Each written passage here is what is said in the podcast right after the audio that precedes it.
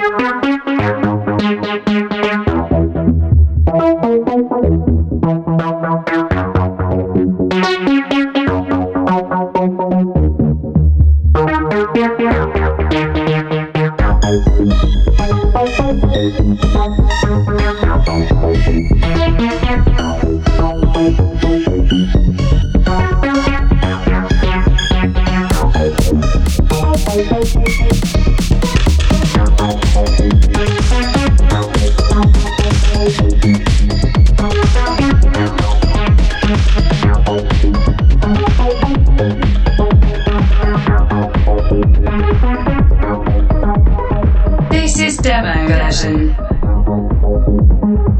out of.